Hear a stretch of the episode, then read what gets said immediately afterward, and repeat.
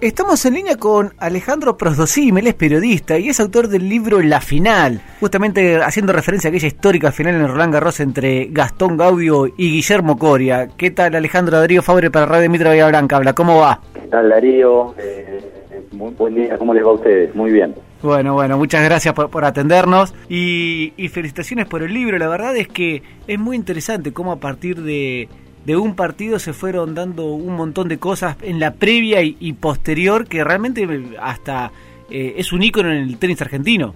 Sí, sin lugar a dudas. Eh, fue, fue una de las una de las razones por las cuales decidí hacer ese libro es que me pareció que esa final fue un episodio que traía muchas cosas de arrastre previas y dejó muchísimas cosas, muchos campos sueltos después, mucho, mucho suspenso, mucho y mucho cambio de destino en los dos jugadores y por eso me parece que es, además de ser un súper acontecimiento para el deporte argentino, eh, tener a dos, dos compatriotas jugando la final del torneo de tenis más importante del mundo en polvo de ladrillo, que además haya sido un partido dramático, cambiante, que pudo haber ganado cualquiera de los dos, y dos jugadores, eh, tanto Gastón Gaudio como Guillermo Coria, que tenían una rivalidad y arrastraban una gran rivalidad de antes, ¿no?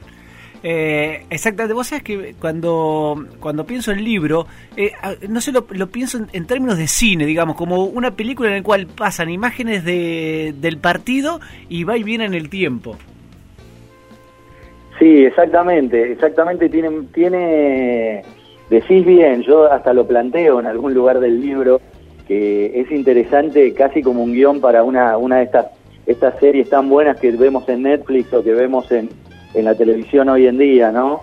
Porque los dos tienen, tienen eso, son personajes como antagónicos, cada uno con su estilo, eh, uno, es más futbolero, del interior, el otro es más, más, más porteño, eh, el rugby, eh, se tiene una cuestión de piel entre ellos, ganan uno, gana el otro, bueno, hay, hay, comparten un entrenador, digo, hay muchas cosas que harían eh, un gran guion para, para una serie muy entretenida sobre dos vecinos cruzados en una cancha de tenis.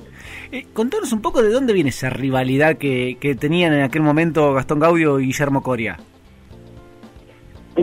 básicamente viene de, viene de las personalidades. Te diría que si hay un punto de partida para esa rivalidad es la, son las personalidades. Los tenistas son seres, como todos sabemos, muy individualistas eh, de personalidad muy fuerte, pero en este caso, cuando terminan de jugar, los jugadores que son compatriotas, y vos pensás que están viajando 30, 40 semanas al año por todo el mundo, son amigos, comparten cosas.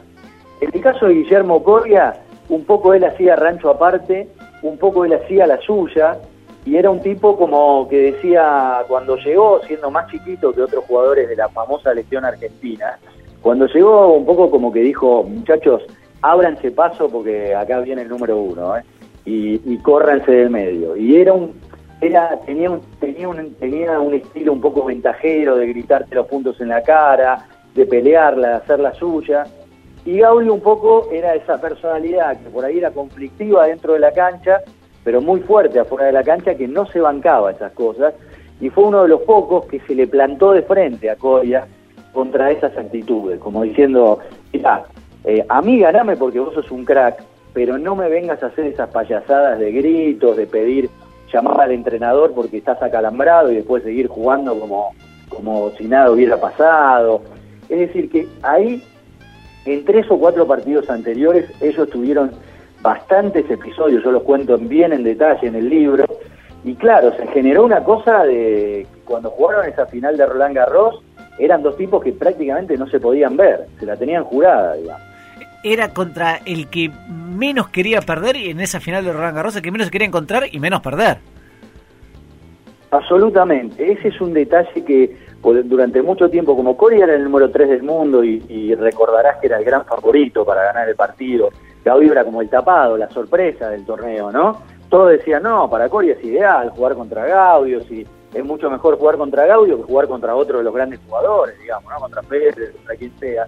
Yo, después de investigar mucho, opino llegué a la conclusión de lo contrario, y lo cuento bien en el libro, que psicológicamente Gaudio lo molestaba a Coria, lo molestaba. O sea, saber que tenía que jugar el partido más importante de su vida y que prácticamente el partido que le iba a dar como un certificado para transformarse eh, en un serio aspirante al número uno, que es el número dos del mundo y con serias posibilidades de ser número uno del mundo, eh, frente a ese tipo que lo movía y que lo, lo traía hacia otros lugares porque había una gran rivalidad, era una cosa molesta. Probablemente esa misma molestia es haya sido la razón de los calambres de Coria, de los nervios, de la ansiedad por cerrar el partido, que finalmente lo terminaron traicionando, digamos, ¿no? Sí, porque les recuerdo a aquellos oyentes que no saben, porque o no recuerdan que fue el año 2004, que, eh, a ver, eh, Guillermo Coria había ganado los dos primeros sets y, y en el tercer set eh, hay un calambre de él y, y ahí empieza a cambiar el partido y, y termina ganando el Gaudio en un quinto set también muy parejo. Muy dramático, exacto. Eh, Coria ganó 6-0, 6-3 y estaba 4-3 arriba en el, en el tercer set y después con cuatro iguales estuvo 40-0 con su saque para ponerse 5-4. Es decir, estaba a nada de, ganarlo, era el único protagonista. Gaudio había entrado en el partido con, con miedo escénico, los dos primeros sets prácticamente eh, se había entregado, no metía la pelota, estaba fuera de confianza. Entonces, por supuesto que era un partido realmente unilateral, ¿no? De un solo lado, de un monólogo.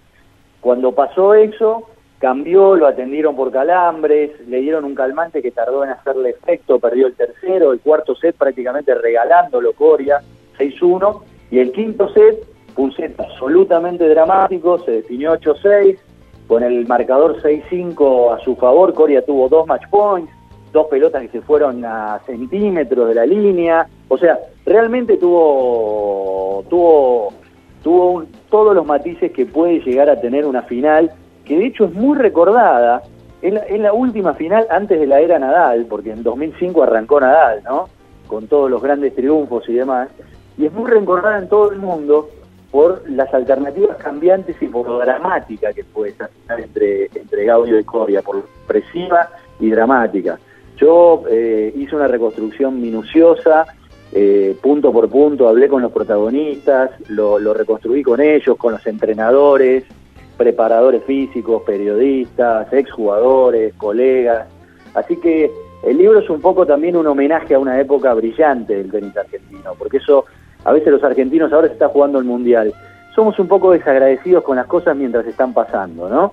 Con Messi, con los, con, con todo, con todo. Cuestionamos a todos somos muy técnicos, muy pasionales, y en aquel momento eh, tal vez no le supimos dar todo el valor a aquel partido que hoy, mirado en retrospectiva y después de tantas cosas que pasaron, podemos darnos cuenta que, fue un momento excepcional para el tenis argentino. No solo ese, ¿no? sino otros grandes triunfos de toda aquella camada, por supuesto. Vos sabés que me hiciste acordar una anécdota hace un par de años que estuvo, vino Juan Ignacio Chela acá a Bahía Blanca y hablando con él decía que a la vuelta él llegó cuarto de final en aquel Roland Garros y, y, que si ganaba podía darse de una semifinal puramente argentina. Y cuando está subiendo al, al avión una señora le pregunta, eh, nada, ¿cómo, ¿cómo le fue? dice, no, perdí en cuarto de final. dice, qué lástima, no importa, ya vas a llegar. Y había llegado cuarto de final de Roland Garros. Exacto, exacto. Bueno, esa anécdota refleja claramente el espíritu de insatisfacción y de siempre pedir un poco más que tenemos. En aquel momento yo recuerdo, porque eh, había estado allá también, ¿no? Con, eh, cubrí el torneo y demás, por eso lo estoy contando también en primera persona, que, que hasta lo hasta eh, como periodista decíamos, che, ¿cómo te mancaste a Juan Ignacio Chela? Si ganabas vos era el, póker de argentinos en semifinales, con él, Nalbandián Coria y Gaudio, digamos, ¿no? Y en lugar de ver que de todas las naciones del mundo, de un país prácticamente colgado del mapa, que vos necesitas 14 horas de vuelo para estar en, país, en París, con lo complejo que es, con lo difícil que es para los tenistas argentinos abrirse paso, ese logro es un logro ya de por sí absolutamente excepcional, que además recordemos que Paola Suárez ese año también perdió en semifinales del femenino y fue campeona de dobles con la española Virginia Rono eh, Pascual, que era su, era su compañera, así que fue realmente un Roland Garros inolvidable, por todo, por todos los puntos inolvidable y también eso está reflejado en el libro, no solamente, si bien el libro se, centra en el partido, una de las cosas ahí tiene un par de capítulos dedicados a contar todo ese torneo que fue mágico, ¿no? Exactamente.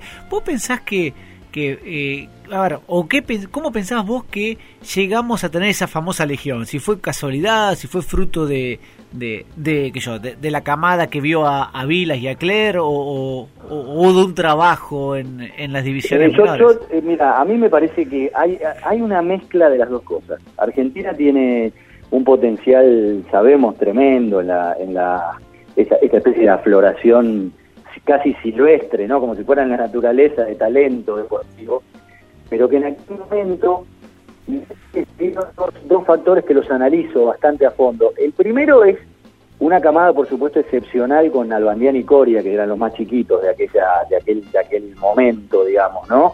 Que fue respaldada como nunca por la Asociación Argentina de Tenis durante cuatro o cinco años.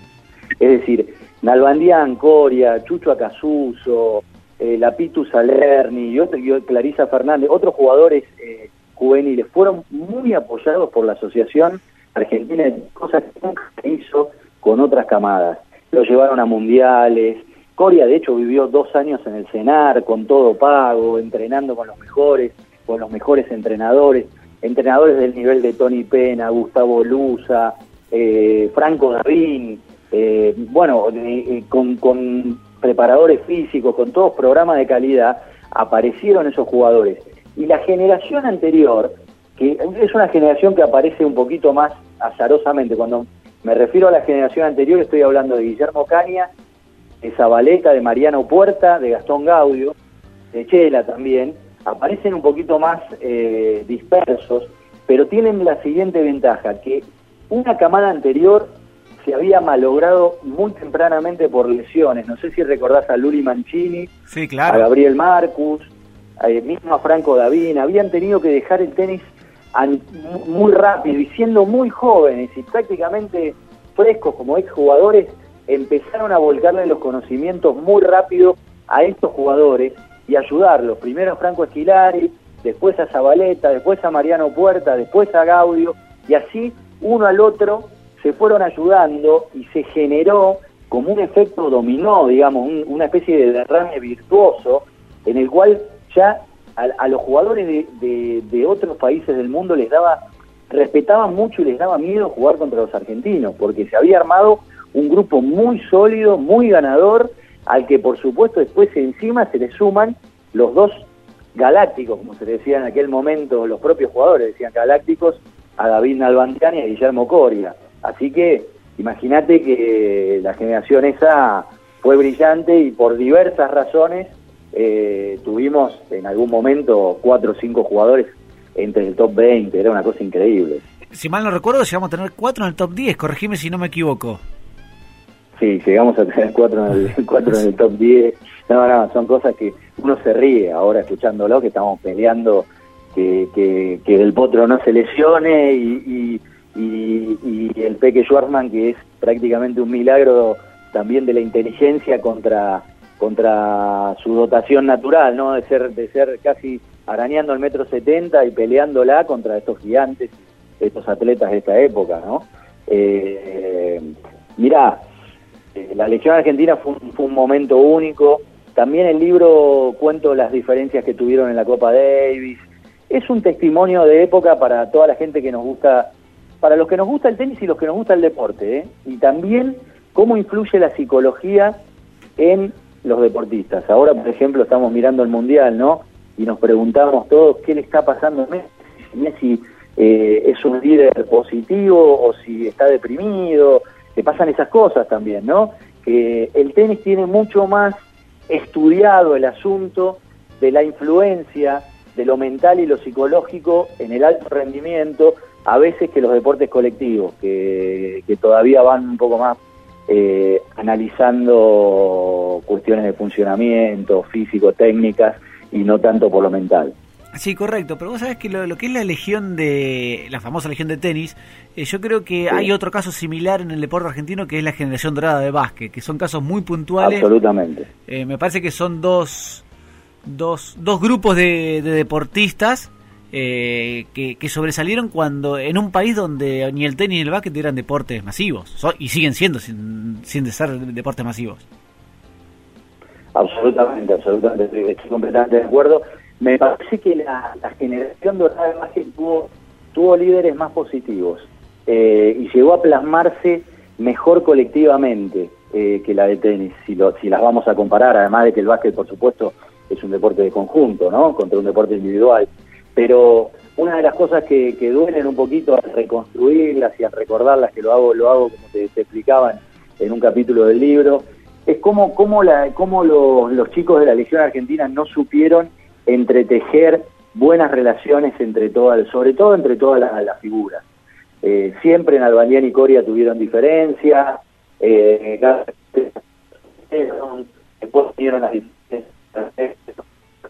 o sea, pensemos que Argentina termina ganando la Davis prácticamente con uno de los equipos más promedio, digamos, no quiero decir malos, ¿no? Pero un equipo, un equipo más de los más simples, con una gran estrella como Del Potro, habiendo perdido muchísimas oportunidades cuando tenía dos o tres top ten, digamos, porque no, no, no congeniaban, porque había uno que remaba para un lado, el otro para el otro, etcétera. Pero en relación a lo que decías, me parece que el básquet ha dado además eh, pruebas de una, de una inteligencia emocional, de una, una colectiva, individual, para lo que han logrado que es, es monstruosa, digamos. Sin duda. ¿Y cómo ves el tenis hoy?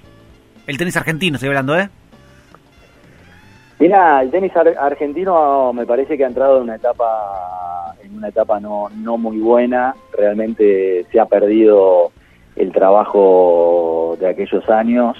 Hoy hemos vuelto a ver los esfuerzos individuales y a ver camadas que, que se perdió el efecto contagio que había en, aquella otra época, porque vos me habías preguntado por Vilas, y por supuesto, yo lo cuento hasta desde Vilas, el libro, eh, Vilas es como el padre de toda la patria tenística moderna argentina, es el, gran fundador, y después con Claire, con Sabatini, le dan paso a la generación de Jaite, Mancini, Frana, Miniusi, De la Peña, después vienen abajo David, Pérez Roldán, etcétera, etcétera. Todos esos van, generando un, efecto bola de nieve que va creciendo y creciendo después la legión, y después de la legión y del potro me parece que se perdió esa inercia, ese efecto contagio, y ya nuevamente se han vuelto a los esfuerzos individuales, a, a un poco el sálvese quien pueda, jugadores muy profesionales, pero no, no el espíritu de equipo y todo. Por supuesto, siempre hay eh, eh, excepciones muy, muy decentes. Ahora me han comentado que hay un par de juveniles, he visto jugar a Camilo Hugo Carabelli que juegan muy bien, y Sebastián Báez también, ahora en Roland Garros, qué sé yo, habrá que ver, habrá que ver cómo evoluciona y la llegada de Cadena, la Asociación Argentina de Tenis, por ahí junto con Zabaleta, Gaudio, Coria, o sea, gente de muchísima experiencia y que tuvo altísimo nivel, me parece que le puede dar otro perfil al tenis y esperemos que así sea porque es la parte en la, en la que en la que el país falla, me parece a mí. Lo vemos con la selección ahora, el nivel de desorganización que hay, eh, el poco tiempo con el que trabaja un técnico, la, la crudeza en el análisis, son cosas como que la negatividad nos gana y al tenis le falta organización, le falta trabajo y le faltan apoyos. Espero que esta, nueva camada de dirigentes pueda conseguir. Eh, eso vos sabés que mientras estabas hablando, estaba pensando también en la dirigencia y en la generación dorada, que cuando tenía que ponerse, cuando la, Confederación Argentina de Básquet estaba muy complicada, eh, nada, se puso firme, se plantó y, de alguna forma generó un cambio positivo en, en la Confederación Argentina de Básquet. Sí, bueno, absolutamente. Ellos ellos dieron realmente el ejemplo y mostraron cómo es el camino. Me parece que eh, hay mucho de este movimiento con extenistas profesionales y todo, eh, lo que hace es decir, no puede ser que un deporte hiperprofesional e hipercompetitivo esté manejado por los viejos dirigentes de los clubes, o sea, el escribano, el abogado y el juez de turno que a la, a la tardecita se van a tomar un café con los muchachos de la comisión directiva y juegan un doblecito el sábado a la tarde. Esa gente no puede estar dirigiendo los destinos del tenis. tiene que haber una estructura profesionalizada. Por supuesto que, que tienen que estar representados los clubes, pero después la escuela nacional, las etapas de desarrollo, el seguimiento con los juveniles, el equipo de Copa Davis y todo, tiene que tener realmente una administración hiperprofesional como el básquet demostró en su momento, y ahora el tenis, espero, está tratando de, de, imitar y de seguir. Sí, sí, sin duda. Eh, y, como para terminar, te pregunto sobre Guido Pela, que es bahiense. Sí. ¿Cómo, lo ves a Guido? Mirá, Guido es, es un gran jugador, eh, tiene un juego, me parece, muy completo, un tipo que puede jugar en cualquier cancha, eh, tiene personalidad, tal vez le falta para lo que es, para, para estar algunos puestos más arriba, un golpe más duro, más de definición, eh, tiene muy buenos golpes, muy parejos todos, pero contra los asesinos de la pelota, contra los que se juega hoy en día, por ahí le falta un poquito de potencia y de poder, pero no, no, sin lugar a dudas, es, es, Guido es un gran jugador y una, una, un aportante a esta generación y a esta camada. Sí, sin duda, sin duda. Así que bueno, Alejandro, muchísimas gracias por este minuto, la verdad me encantó, un poco para salir del fútbol y, y al tenis y a esta recordada final de, del 2004. Así que muchísimas gracias. la ¿eh? recordada final. ¿Y el libro se consigue por allá en Bahía? ¿Lo han visto? Se consigue, se consigue porque yo lo conseguí acá, así que el libro acá se consigue, está en todas las librerías. Ah, buenísimo, bueno, buenísimo. bueno, un gusto haber hablado con ustedes. Igualmente, un abrazo.